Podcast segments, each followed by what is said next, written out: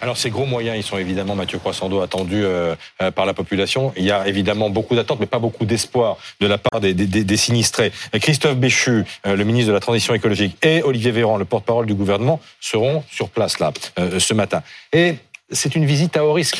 Oui, c'est une visite à haut risque parce que quand vous êtes confronté au découragement, au désespoir, à la désolation et que vous êtes ministre, c'est toujours très compliqué. Il hein.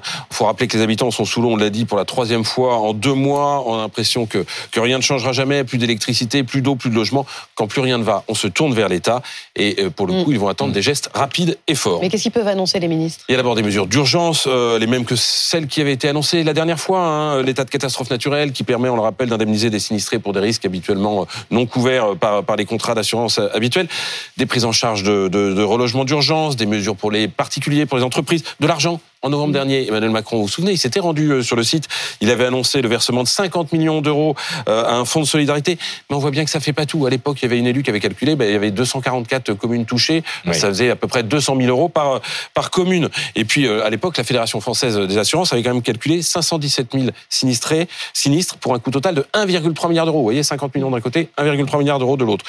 Emmanuel Macron, qui s'est entretenu ce mardi avec un, un élu au téléphone, lui a assuré qu'il déléguerait tout ce qu'il fallait, mais la seule question qui est sur toutes les lèvres, c'est quand et quand est-ce que ça commence Alors ça, ce sont les mesures de court terme, mais il y a aussi des mesures de, de, de, plus long terme. Oui, alors ça, c'est le vrai sujet, Christophe. Euh, parce qu'en fait, ce sont quelles mesures à engager sur le moyen et le long terme On découvre aujourd'hui que les conséquences du dérèglement climatique eh ben, se traduisent l'été, l'hiver, partout sur notre territoire, et que le pays n'est pas prêt. À court terme, il y a le curage, le nettoyage des cours d'eau pour évacuer l'eau. Les travaux doivent commencer maintenant, a insisté hier le patron de la région Hauts-de-France, Xavier Bertrand, sur notre antenne. Mais c'est tout le schéma qu'il faut revoir. En novembre dernier, Emmanuel Macron avait confié, par exemple, au maire de Saint-Omer une mission pour améliorer l'évacuation vers la mer des cours d'eau. Eh bien ça, il faut que ce soit fait et vite. Plus largement à l'échelle du pays, ce sont tous les territoires qui doivent être pensés à l'aune de ces catastrophes à répétition. Ça tombe bien, un nouveau plan national d'adaptation au changement climatique doit être présenté quand? Mi-janvier. Mais le gouvernement est-il vraiment prêt à mettre tous les moyens sur la table? Eh bien, il va devoir le prouver. Pourquoi je dis ça?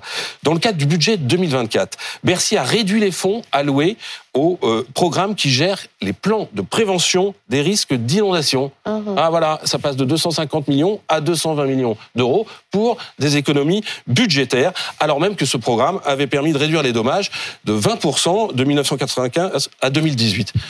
Il n'y a pas de petites économies, j'ai envie de dire, mais il y a de grandes responsabilités. Merci Mathieu.